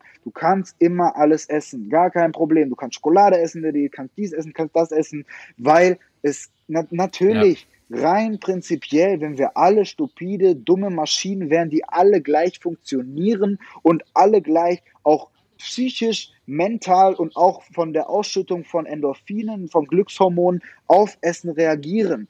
Aber ist es nun mal nicht so. Wir reagieren alle individuell darauf. Es gibt Menschen, die kommen damit klar, die können das essen in ihrer Diät, die können dann ihr Kaloriendefizit einhalten und es gibt einfach Menschen, die können das nicht. Und dafür sind dann ja. so Alternativprodukte wie Eiweißriegel und so weiter super. Aber wie gesagt, sollte ja. man an der Stelle finde ich, einfach mal betonen, dass es eben nicht so ist, dass das jeder kann, weil das ja heutzutage gerne ja. mal gesagt wird, dass es jeder, könnt, jeder können ja. würde und ich da wirklich ein ganz großer Feind von bin und ich jetzt eben auch an die Menschen da draußen appellieren möchte, die halt in ihrer Diät vielleicht, die halt überall hören, du darfst das essen, du darfst das essen, brauchst nur ein Kaloriendefizit und die daran verzweifeln, dass sie das dann essen und das Kaloriendefizit nicht aufrechterhalten können und sich ja. dann vielleicht als minderwertig sehen oder was. Da habe ich auch viele Nachrichten bekommen, weshalb mir das Thema auch so am Herzen liegt, dass Menschen das halt einfach nicht können und dann den Fehler bei sich suchen. Aber man muss einfach so sagen, der Fehler liegt da nicht bei den einzelnen Menschen, sondern der Fehler liegt in der Kommunikation. Es ist wichtig zu sagen, dass nicht jeder Triggerfoods in der Diät essen kann und sollte und damit erfolgreich eine Diät bestreiten wird. Ich muss auch sagen, so bei mir ist es auch so oder bei meinen Klienten, was ich auch an Erfahrung jetzt mittlerweile sammeln konnte, vielleicht ist es bei dir auch so, du hast es auch probiert mit Efficiency Macros, also so diesen extremen Efficiency Macros Ansatz, das ist ja natürlich auch, wie viel ist if it's your macros und wo fängt es an, hört's auf, ne? Das ist ja immer wieder, ist eine Pizza jetzt schon Dirty Food oder ist eine Pizza jetzt ungesund so? Wahrscheinlich nicht, ne? Aber jeder weiß ungefähr, was damit gemeint ist, ne? Und ich habe jetzt auch so zwei Diäten mit If It's Your Macros gemacht. Mach's auch aktuell noch, weil wenn du so willst, so dieses, äh, keine Ahnung, Proteineis von Halo oder Prayers oder was auch immer so, ist ja auch irgendwo If It's Your Macros so, ne? Aber mittlerweile bin ich mehr auf meinen Basics geblieben. Also ich habe echt festere Routinen, ich habe festere Mahlzeiten mir schon zusammengesetzt, wo ich weniger überlegen muss. Und ich glaube, diese Überlegung immer, das ist so ein ganz wichtiger Punkt bei diesem If Macros, ja. Wenn du der Typ bist und schon sagen kannst, ey, so, heute gibt's das, das, das, so, und heute Abend knall ich mir eine Pizza, ne? So, aber bist dann nicht am überlegen, ja, könnte ich stattdessen irgendwie noch mir eine Reisbowl machen und keine Ahnung, bisschen mehr Volumen etc. Weißt du, wenn du da immer vier, fünf Mal hin, hin und her entscheidest, so, ey, soll ich jetzt auf Volumen gehen oder esse ich einfach das, was mir besser schmeckt? So, ganz ehrlich, dann geh einfach da drauf, mach dir eine feste Routine ja. und ess einfach immer das, was dich am meisten befriedigt und bleib auch dabei und switch nicht so viel hin und her, weil das macht einfach deinen Kopf kaputt und das macht die Diät umso schwerer. So, und bei mir ist auch mittlerweile, ich esse jeden Abend mittlerweile auch einfach so eine Gemüsepackung auf, aus dem Rewe, französische Pfanne. Voll geil. Hat irgendwie 5 Gramm Fett auf die Portion, 250 Kalorien, so. Dazu mache ich mir irgendwelche vegetarische Hackbällchen oder Skirella oder keine Ahnung was und bin damit voll cool, weißt du, esse damit jeden Tag meinen komischen Lidl, Aldi, was weiß ich für ein Pint mit weniger Kalorien und das ist dann einfach mein Tag so und ich habe weniger zum Nachdenken, ja. ich bin sau cool damit und früher weiß ich immer noch so, ja, ist jetzt ein Snickers-Eis, ist ein Magnum, ist du vielleicht ein bisschen Cremissimo, ist du vorher eine Pizza, ist du zwei Rustipanis, ist du vielleicht eine Paella Weißt du so, das, das war einfach jeden Tag dieses Hin und Her. Und wie viel Ketchup kannst du dir drauf machen? Wie viel Sriracha-Soße kannst du dir drauf machen? Kannst du vielleicht Barbecue-Soße? So, Alter, wenn ich jetzt darüber nachdenke, das würde ich mir gar nicht mehr ja, geben.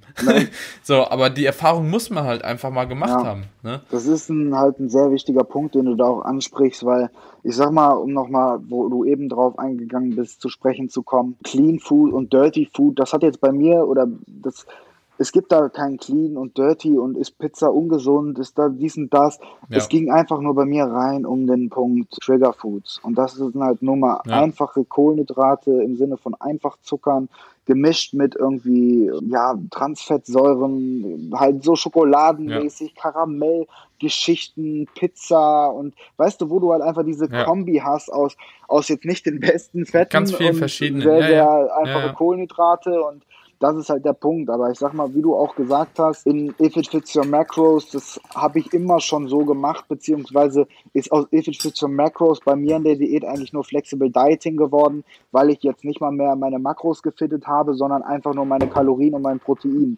Verstehst du so? Und ja. da bin ich halt auch hingegangen und ja. das ist nämlich der Punkt. Viele verstehen das halt falsch und ich hoffe, es ist für dich okay, wenn ich es kurz anspreche, aber da sind wir jetzt auch im, im Buch. Ja nochmal umfangreich gerade bei diesem Thema If It Fits Your Macros Flexible Dieting drauf eingegangen, weil wie du das gesagt hast, viele sehen das einfach nur, wie, wie kriege ich die Pizza rein, wie kriege ich das rein, das rein, aber das eigentliche, Flexible Dieting, if it fits your macros, ist wie du gesagt hast. Du hast deine, deine Basics, du hast deine, deine Grundmahlzeiten. Sagen wir mal, du hast drei feste Pyramiden so. Und diese drei festen Pyramiden ja. machen 80 bis 90 Prozent deiner Tageskalorien aus. Diese, diese sagen wir mal, pro drei Pyramiden hast du 30 Prozent der Tageskalorien und die kannst du noch mal ein bisschen variieren natürlich, damit du da auch flexibel bleibst mit Soßen, mit anderem Gemüse, mit was, was ich was. Aber es ist eben nicht so, dass du deine ganzen blöden Kalorien und Makros dann nur so irgendwie machst, dass du da irgendwie noch den Bullshit reingefittet bekommst, sondern nein,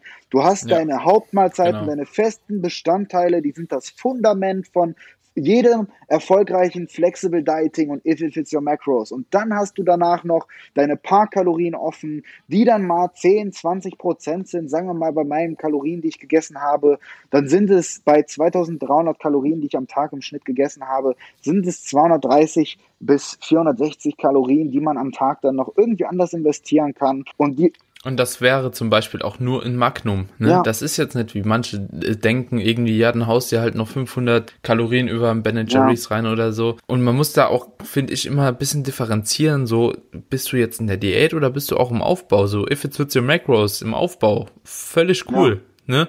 Solange du irgendwie dein Obst und Gemüse reinkriegst, so ein paar gesunde Fette noch, voll geil. Ja. Aber in der Diät, gerade wenn du in so einem niedrigen Körperfettanteil bist, dann wird dir auch bewusst, natürlich funktioniert das, ne? Weil die Kalorien sind Kalorien, so du nimmst ab, wenn du halt eben darunter bist. Aber man will ja auch in dem Milieu einfach leistungsfähig bleiben, ja. ne? Man will leistungsfähig bleiben, man will gesund bleiben, man will die maximale Regeneration rausholen und dann bringt es halt eben auch nichts mehr, so nur 800 Kalorien irgendwie über gute Quellen reinzukriegen und dann 1500 mit irgendeinem dirty gefitteten Shit halt reinzuziehen. Also bin ich der Meinung, so da, da gibt es vielleicht Leute, die behaupten was anderes oder die, die, die sind da ganz anderer Meinung, aber eine Diät ist auch irgendwo halt eine Einschränkung und da musst du dich dann auch drauf anpassen auf den Zustand und nicht irgendwie das Ganze so locker sehen wie im Aufbau weißt du, so, ja. wenn du jeden Tag im Überschuss bist und sowieso halt eben zunimmst und deine Speicher immer gefüllt sind, alles schön und gut, so, aber in Diät musst du auf dich selbst aufpassen und gucken, dass du da irgendwie bestmöglich durchkommst. Ja. Ich sag mal, der bestes Beispiel, um jetzt mal darauf einzugehen, wie individuell das Ganze schon wieder zu betrachten ist, ist ja das Beispiel André und Niklas. André hat auch in seinem Aufbau fast nie Hunger gehabt. Mhm. So, der, der hat halt einfach nie dieses, dieses, der, der hat halt einfach echt nie Probleme damit gehabt, dass er wirklich Hunger hat, egal ob im Aufbau oder in der Diät. Natürlich ab einem gewissen Punkt kommt das, keine Frage. Ne? Aber wir reden jetzt über den Großteil der Zeit und wir reden um Zeitpunkte, in denen ich schon lange wieder gehungert habe, wo ich dann wirklich, wo mhm. ich dann wirklich um auf deinen Punkt auch zu sprechen zu kommen, wenn jetzt der André sowieso den ganzen Tag über keinen Hunger hat und halt einfach nur, um die Proteinbiosynthese auf, auf Kurs zu halten, dann halt einfach ein bisschen so sein, sein Way süffelt so im Laufe des Tages im Training. Um, und das so die einzige Kalorienzufuhr ist extern im Laufe des Tages und er dann am Abend halt einfach abgesehen von seiner Bowl, die er hat, dann noch Kalorien hat für Gummibärchen.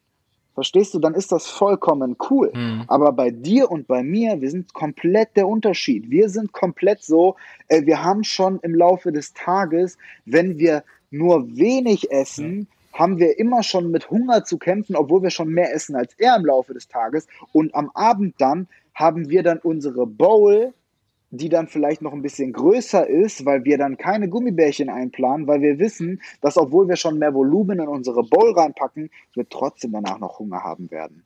Na, und das ja. ist dieser extreme individuelle Unterschied, weshalb man halt auch sagen muss, dass man das halt nicht pauschalisieren kann, dass es beim einen vielleicht ein bisschen besser klappt, beim anderen ein bisschen weniger und man irgendwann dann einfach im Laufe seiner Diät sagen muss, hey, wenn ich jetzt wirklich mein Ziel erreichen möchte, dann passen da keine, keine, keine Triggerfoods oder, oder ich sag mal Lebensmittel mit ja. einem geringen Volumen und einer, einer hohen, hohen Kaloriendichte mehr rein, weil ich sonst einfach vor lauter Hunger überhaupt nicht mehr klarkomme.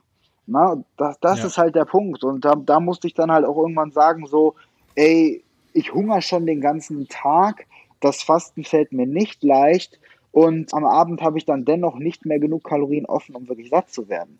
Verstehst du so? Da mhm. ging es dann einfach auch nicht mehr darum, gestalte dir es so angenehm, wie es geht, sondern da, da ging es dann nur noch darum, gestalte dir es irgendwie möglich. Du leidest sowieso, mhm. aber versuch es irgendwie jetzt zu packen. Und das ist dann auch ja. nochmal irgendwann das nächste Level. Ne? Und das ist dann nochmal dieses nächste Level, wenn man dann wirklich sagt, okay, jetzt will man wirklich ein ernstes Level erreichen und will nicht nur irgendwie in einem, in einem Durchschnittslevel performen, das irgendwie jeder erreichen kann. Und ich denke, dieses Durchschnittslevel habe ich halt definitiv mit der letzten Diät durchbrochen, was halt auch wirklich mein Vorsatz war. Weil ich wollte halt wirklich mal richtig leiden, Daniel. Ich wollte mal wirklich sagen, ja ich habe nicht aufgegeben und ich habe nicht aufgegeben, als, als es irgendwie hart wurde, sondern gerade dann habe ich meine Arschbacken zusammengezogen und ich habe einfach einen Weg gesucht, der für mich funktioniert. Und ich glaube, das ist dieser, diese, dieses, dieser Punkt, dass man einen Weg findet, der für sich funktioniert. Weil im Endeffekt ist es nur noch Leidensbereitschaft. Unter 10% geht es nicht mehr darum, wie angenehm kannst du dir jetzt deine Diät gestalten, wie, wie angenehm kannst du dir den ja. ganzen Essensrhythmus gestalten. Es geht nur noch darum, ja wie kannst du dir es gestalten, dass du es überhaupt durchhältst? Na? Niklas, geiles Schlusswort. also, ohne Spaß, das ist richtig gut abgerundet. Sind jetzt eine Stunde 20 in. Ja, wir müssen nochmal machen. Ich glaube, da muss es noch ein V2 von geben, oder? ja, weil wir, wir wollten ja eigentlich noch auf die Reverse und Recovery Diet eingehen und Erfahrungen. Ja. Wir, wir werden Part 2 machen.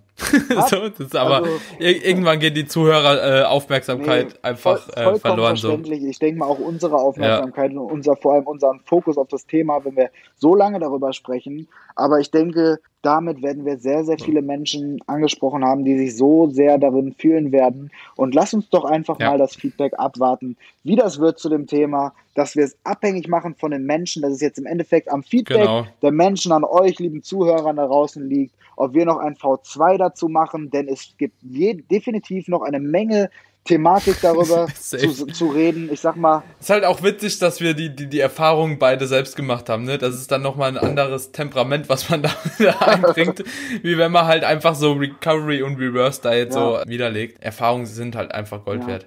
Ja, aber doch, so, so machen wir das auf jeden Fall. Leute, haut einen Screenshot in eure Story, verlinkt mich und Niklas, wenn ihr Bock habt auf eine Part 2 Runde zu dem ganzen Thema. Ich denke, wir können auch noch so auf ein paar Symptomatiken eingehen, die die Diät eben bringt. Und ansonsten lasst ein Abo da, schreibt uns gerne eine DM, ob es euch gefallen hat. Und ja, ich hoffe, dass der Niklas dann nochmal wiederkommen darf. Ich hätte Bock und ich hoffe, ihr habt auch Bock. Ansonsten, Niklas, wünsche dir auf jeden Fall einen schönen Abend. War geil, dass du da warst. Ich danke dir. Hat mega Spaß gemacht. Ich wünsche dir auch noch einen schönen ja, Abend. Echt, echt ich freue mich immer. mega auf das Feedback, weil, wie du gesagt hast, das ist ein sehr emotionales Thema für uns beide. Ja. Und demnach so Feedback und die Interaktion mit den Menschen. Ich kann es kaum erwarten, wirklich. Und ich freue mich mega drauf. Ich auch, mein Lieber. Vielen Dank, dass du da warst. Gell? Danke, dass ich da sein durfte. Mach's gut, Niklas. Bis dann, Daniel. ciao. ciao. ciao.